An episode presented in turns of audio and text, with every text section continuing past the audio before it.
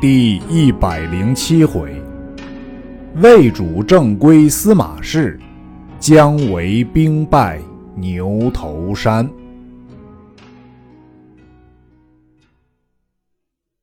却说司马懿闻曹爽同弟曹丕、曹训、曹燕，并心腹何晏、邓阳、丁密、毕轨、李胜等及御林军，随魏主曹芳出城谒明帝墓。就去田猎，义大喜，即到省中，令司徒高柔假以节钺行大将军事，先据曹爽营；又令太仆王冠行中领军事，据曹溪营。亦引旧官入后宫，奏郭太后，严爽被先帝托孤之恩，奸邪乱国，其罪当废。郭太后大惊曰。天子在外，如之奈何？亦曰：“臣有奏天子之表，诛奸臣之计，太后勿忧。”太后惧怕，只得从之。亦即令太尉蒋济、尚书令司马孚一同写表，遣黄门击出城外，径至地前申奏。亦自引大军据武库。早有人报知曹爽家。其妻刘氏急出厅前，唤首府官问曰：“今主公在外，众达起兵何意？”守门将潘举曰：“夫人勿惊，我去问来。”乃引弓弩手数十人登门楼望之，正见司马懿引兵过府前，举令人乱箭射下，亦不得过。偏将孙谦在后指之曰：太傅为国家大事，休得放箭。连指三次，举方不射。司马昭护父司马懿而过，引兵出城，屯于洛河，守住浮桥。且说曹爽手下司马鲁之见城中事变，来与参军辛敞商议曰：“今众达如此变乱，将如之何？”敞曰。可引本部兵出城去见天子。知然其言，常急入后堂。其姐辛献英见之，问曰：“如有何事，慌速如此。”常告曰：“天子在外，太傅闭了城门，必将谋逆。”献英曰：“司马公未必谋逆，特欲杀曹将军耳。”常惊曰。此事未知如何？献英曰：“曹将军非司马公之对手，必然败矣。”昶曰：“今鲁司马叫我同去，未知可去否？”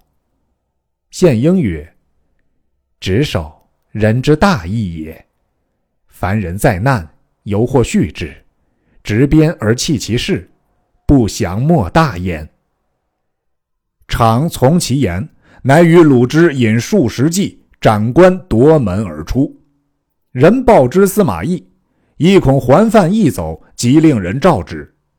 范与其子商议，其子曰：“车驾在外，不如南出。”范从其言，乃上马至平昌门，城门已闭，把门将乃还犯旧吏司藩也。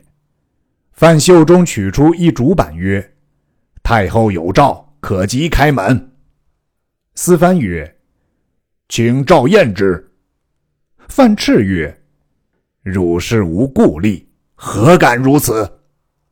范只得开门放出。范出得城外，唤司藩曰：“太傅造反，汝可速随我去。”范大惊，追之不及。人报之司马懿，懿大惊曰：“智囊谢矣，如之奈何？”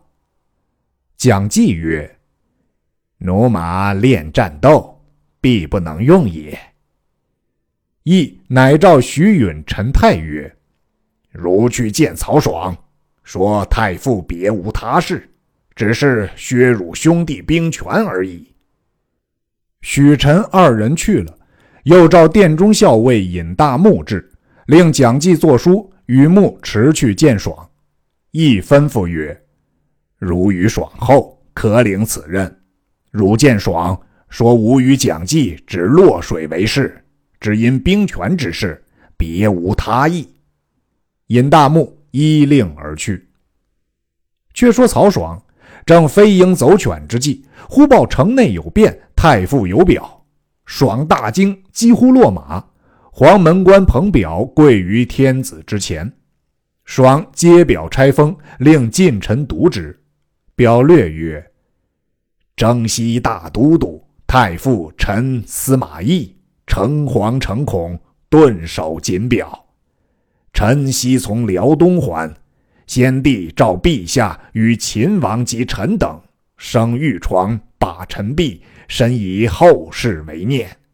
今大将军曹爽背弃故命，败乱国典，内则赞你，外专威权。”以黄门张当为督捐，专供交官，勘察至尊，后祀神器，离间二公，伤害骨肉，天下汹汹，人怀危惧。此非先帝召陛下及主臣之本意也。臣虽朽迈，敢忘妄言。太尉陈济、尚书令陈福等，皆以爽为有无君之心。兄弟不以点兵宿卫，奏勇宁公。皇太后令斥臣如表奏施行。臣折斥主者及黄门令，罢爽悉训厉兵，以后就地，不得逗留，以击车驾。敢有激流，便以军法从事。臣则立即将兵屯于洛水浮桥，似察非常。仅此上文。福甘上听。魏主曹方听毕，乃唤曹爽曰：“太傅之言若此，卿如何裁处？”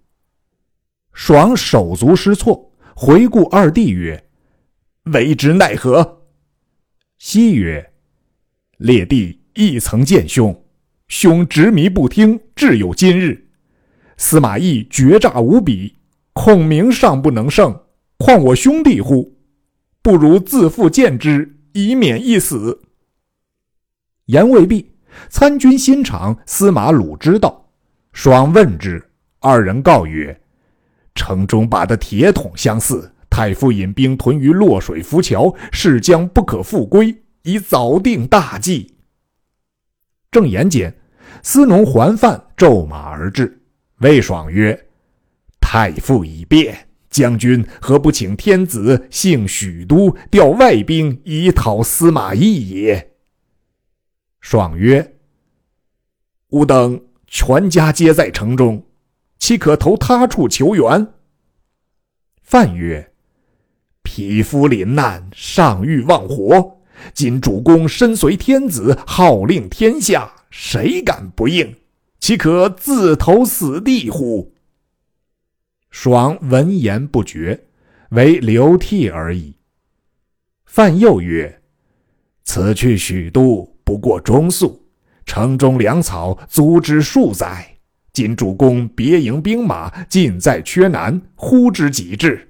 大司马之印，某将在此，主公可急行，迟则休矣。”爽曰：“多官勿太催逼。”待吾细细思之。少请侍中徐允上书陈太至，二人告曰：“太傅只为将军权重，不过要削去兵权，别无他意。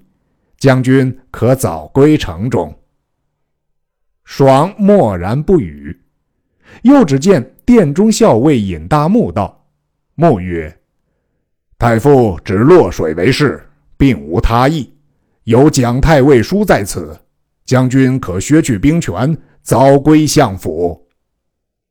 爽信为良言，桓范又告曰：“事急矣，休听外言而就死地。”是夜，曹爽亦不能决，乃拔剑在手，嗟叹寻思，自黄昏直流泪到晓，终是。狐疑不定。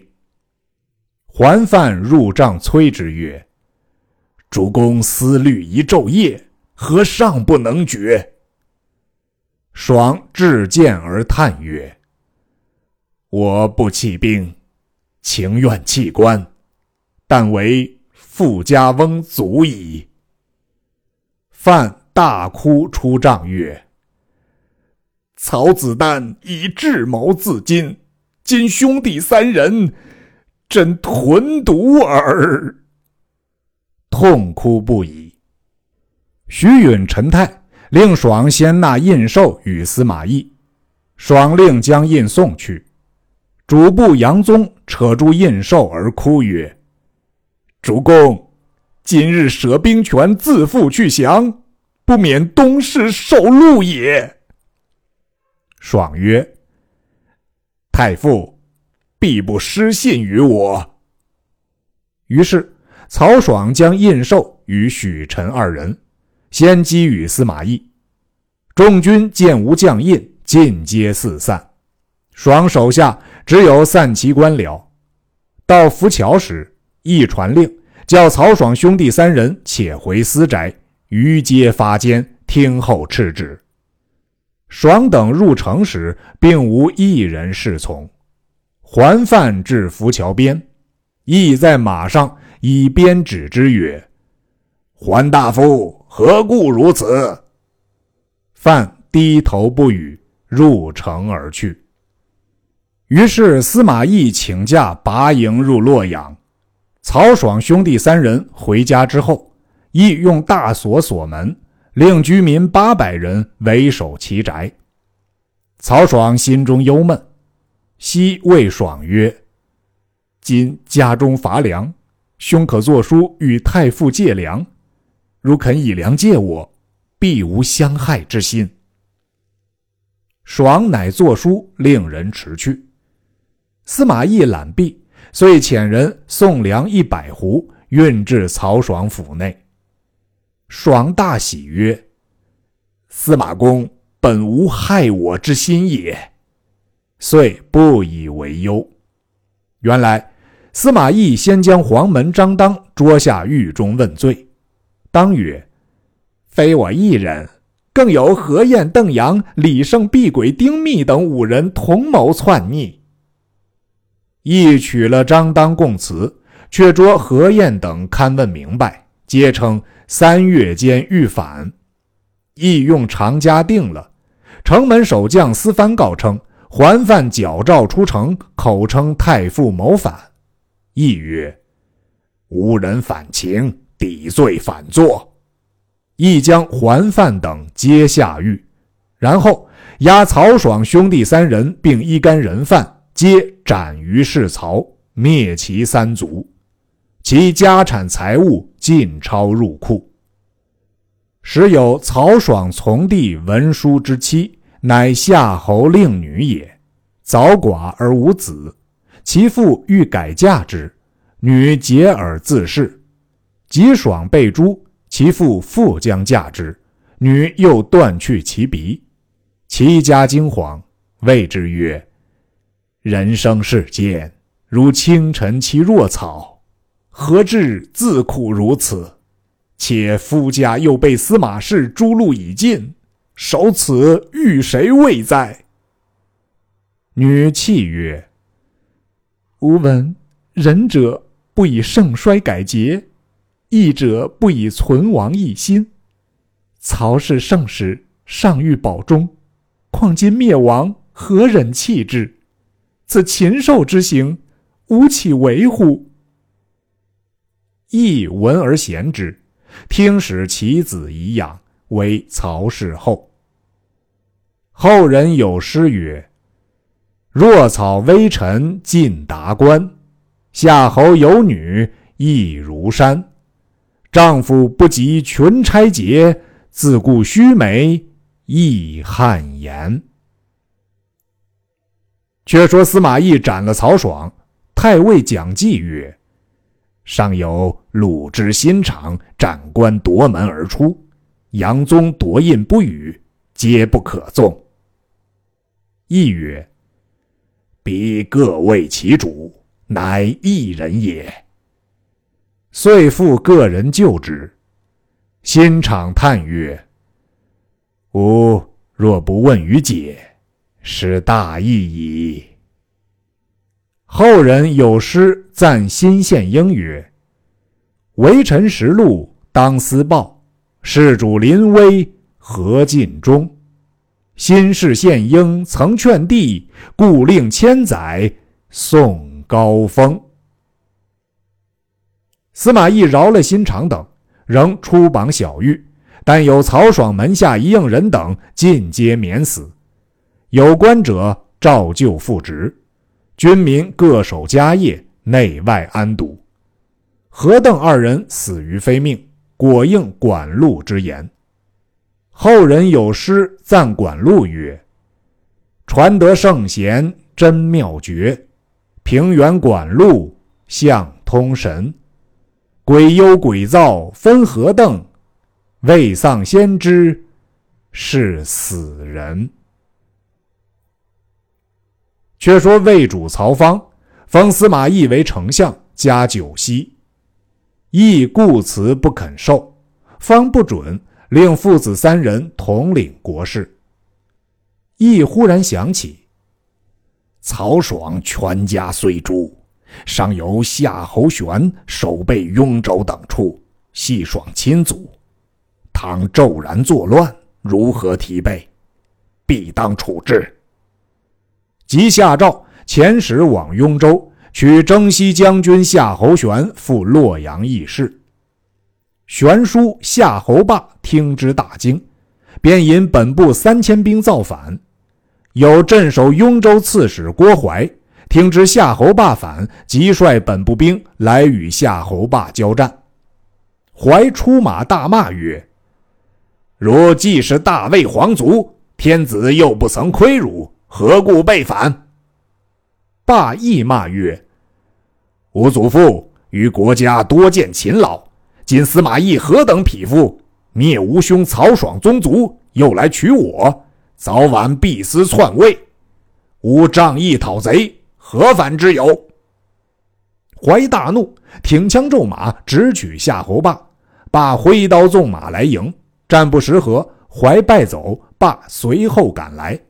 忽听得后军呐喊，霸急回马时，陈泰引兵杀来，郭淮复回，两路夹攻，霸大败而走，折兵大半。寻思无计，遂投汉中来降后主。有人报与姜维，维心不信，令人提访得实，方教入城。霸拜见毕，哭告前事。维曰。昔微子去周，成万古之名，功能匡扶汉室，无愧古人也。遂设宴相待。为就席问曰：“今司马懿父子掌握重权，有亏我国之志否？”霸曰：“老贼方图谋逆，未暇及外。但魏国心有二人，正在妙龄之际。”若使领兵马，实吾蜀之大患也。唯问：二人是谁？罢告曰：一人现为秘书郎，乃颍川长社人，姓钟，名惠，字世纪，太傅钟繇之子，又有胆志。繇常率二子见文帝，惠时年七岁，其兄玉。年八岁，欲见帝黄惧，汗流满面。帝问玉曰：“卿何以汗？”玉对曰：“战战惶惶，汗出如浆。”帝问惠曰：“卿何以不汗？”惠对曰：“战战栗栗，汗不敢出。”帝独其之，即稍长喜读兵书，深明韬略。司马懿与蒋济皆称奇才，一人现为院吏，乃益阳人也，姓邓，名艾，字世载。幼年失父，素有大志，但见高山大泽，则窥度指画，何处可以屯兵？何处可以积粮？何处可以埋伏？人皆笑之。独司马懿其其才，遂令参赞军机。爱为人口吃，每奏事必称爱爱。亦系谓曰：“轻称爱爱，当有几爱？”爱应声曰：“凤兮凤兮，故是一凤。”其资性敏捷，大抵如此。此二人，深可畏也。韦笑曰：“量此孺子，何足道哉？”于是姜维引夏侯霸至成都，入见后主。韦奏曰：“司马懿谋杀曹爽，又来钻夏侯霸，霸因此投降。”目今司马懿父子专权，曹方懦弱，魏国将危。臣在汉中有年，兵精粮足，臣愿领王师，即以霸为向导官，克复中原，重兴汉室，以报陛下之恩，以忠丞相之志。尚书令费祎谏曰：“近者蒋琬、董允皆相继而亡。”内治无人，伯曰：“只宜待时，不宜轻动。”唯曰：“不然，人生如白驹过隙，自此千年岁月，何日恢复中原乎？”一又曰：“孙子云：‘知彼知己，百战百胜。’我等皆不如丞相远甚。”丞相尚不能恢复中原，何况我等？唯曰：“吾久居陇上，深知羌人之心。今若结羌人为援，虽未能克服中原，自陇而西，可断而有也。”后主曰：“卿既欲伐魏，可尽忠竭力，勿堕锐气，以复朕命。”于是，姜维领敕辞朝，同夏侯霸径到汉中，计议起兵。维曰：“可先遣使去羌人处通盟，然后出西平，进雍州，先筑二城于曲山之下，令兵守之，以为犄角之势。我等进发粮草于川口，依丞相旧制，次第进兵。”是年秋八月，先差蜀将勾安、李欣同引一万五千兵往曲山前连筑二城，勾安守东城，李欣守西城。早有细作报于雍州刺史郭淮，怀一面申报洛阳，一面遣副将陈泰引兵五万来与蜀兵交战。勾安、李欣各引一军出营。因兵少不能抵敌，退入城中。太令兵四面围住攻打，又以兵断其汉中粮道。勾安、李欣城中缺粮，郭淮自引兵驿道，看了地势，欣然而喜。回到寨中，乃与陈泰计议曰：“此城山势高阜，必然水少，需出城取水。若断其上流，蜀兵皆渴死矣。”遂令军士掘土堰断上流，城中果然无水。李欣引兵出城取水，雍州兵围困甚急，心死战不能出，只得退入城去。勾安城中亦无水，乃会了李新，引兵出城，并在一处大战良久，又败入城去。军士枯渴，安与新曰：“江都督之兵。”至今未到，不知何故。先曰：“我当舍命杀出求救。”遂引数十骑开了城门，杀将出来。雍州兵四面围合，新奋死冲突，方才得脱，只落得独自一人，身带重伤，于皆没于乱军之中。是夜北风大起，阴云不和，天降大雪，因此。城内蜀兵分粮化雪而食。却说李欣撞出重围，从西山小路行了两日，正迎着姜维人马。新下马伏地告曰：“曲山二城皆被魏兵围困，绝了水道。幸得天降大雪，因此化雪度日，甚是危急。韦曰：“吾非来迟，畏惧羌兵未到，因此误了。”遂令人送李欣入川养病。韦问夏侯霸曰：“羌兵未到，魏兵围困屈山甚急，将军有何高见？”霸曰：“若等羌兵到，屈山二城皆陷矣。吾料雍州兵。”必进来曲山攻打，雍州城定然空虚。将军可引兵径往牛头山，抄在雍州之后。郭淮、陈泰必回救雍州，则屈山之围自解矣。韦大喜曰：“此计最善。”于是姜维引兵往牛头山而去。却说陈泰见李欣杀出城去了，乃谓郭淮曰：李欣若告急于姜维，姜维料无大兵皆在曲山，必抄牛头山袭吴之后。将军可引一军去去讨水，断绝蜀兵粮道。吾分兵一半，径往牛头山击之。彼若知粮道已绝，必然自走矣。郭淮从之，遂引一军暗去讨水。陈泰引一军径往牛头山来。却说姜维兵至牛头山，忽听得前军发喊，报说魏兵截住去路。为慌忙自到军前视之。陈泰大喝曰：“如欲袭吴雍州，吾已等候多时了。”为大怒，挺枪纵马，直取陈泰。泰挥刀而迎，战不三合，太败走，为挥兵掩杀。雍州兵退回，占住山头，为收兵就牛头山下寨。为每日令兵搦战，不分胜负。夏侯霸谓姜维曰：“此处不是久亭之所，连日交战，不分胜负，乃诱兵之计耳，必有异谋。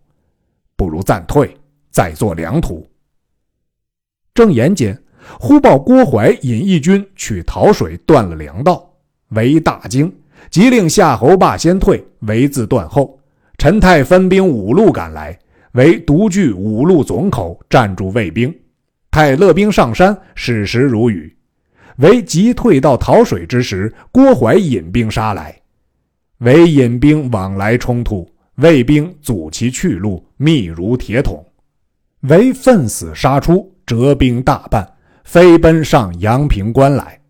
前面又一军杀到，为首一员大将纵马横刀而出。那人生的圆面大耳，方口厚唇，左目下生个黑瘤，瘤上生数十根黑毛，乃司马懿长子骠骑将军司马师也。为大怒曰：“孺子焉敢阻吾归路！”拍马挺枪，直来刺师。师挥刀相迎，指三合杀败了司马师，为脱身径奔阳平关来。